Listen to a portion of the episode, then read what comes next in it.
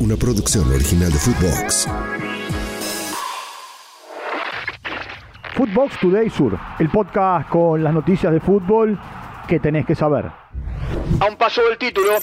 River derrotó a Colón 2 a 0 en el Estadio Monumental con goles de Nicolás de la Cruz en el minuto 37 y Lucas Beltrán en el minuto 61. El equipo de Martín de Micheli llega a 53 puntos, le saca 11 a San Lorenzo y 12 a Talleres de Córdoba que jugará hoy ante Sarmiento en Junín. Si se dan los resultados, podría ser campeón el fin de semana. En la previa del partido fue ovacionado Enzo Pérez. River le entregó una plaqueta a Julián Álvarez, a Ezequiel Palacios y a Lucas Martínez Cuarta.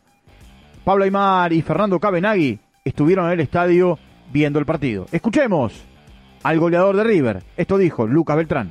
La verdad que estamos contentos. Creo que dimos un paso muy grande hacia la recta final. Eh, hicimos un buen partido, creo que en el primer tiempo fuimos muy dominantes, tuvimos algunas situaciones, eh, no sé si tan claras, pero tuvimos muchas aproximaciones, buena tenencia de la pelota, así que nada. Empate con sabor a poco.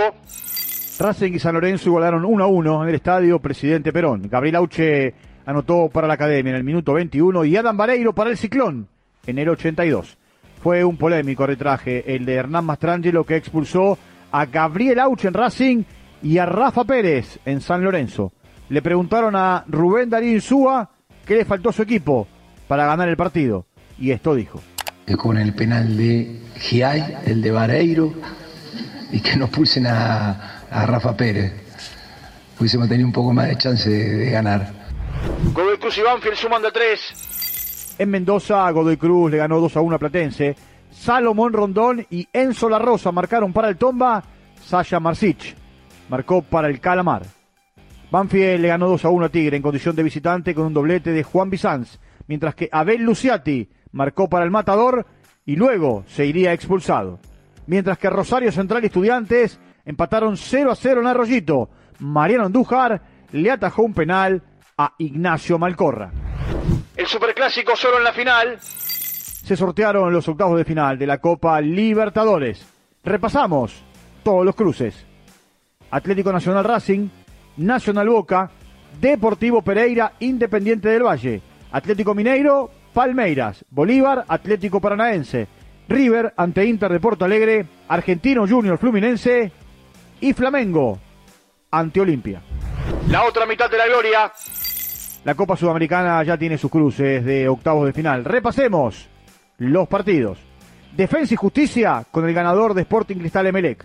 Guaraní con el ganador de Patronato Botafogo. Liga de Quito con el ganador de Ñublense Audax Italiano. Sao Paulo ante el ganador del DIM y San Lorenzo. Goiás ante el ganador de Barcelona o Estudiantes. News espera por Corinthians o Universitario. Fortaleza por Libertad o Tigre. Y Bragantino por Colo Colo o América de Minas Gerais. Fideo vuelve a Portugal.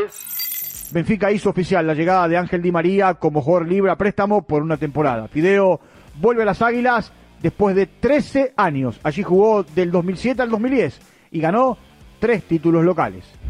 Con Luis Enrique y sin Messi.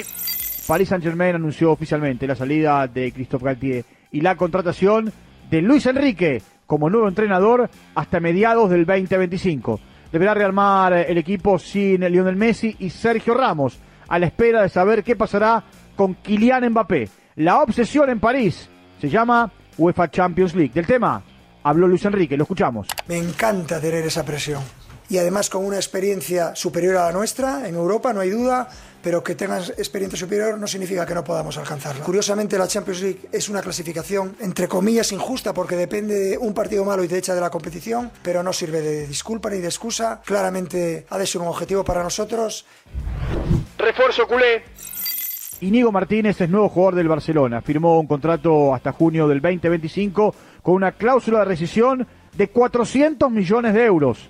El defensor de 32 años se inició en la Real Sociedad y llega libre del Athletic Club de Bilbao.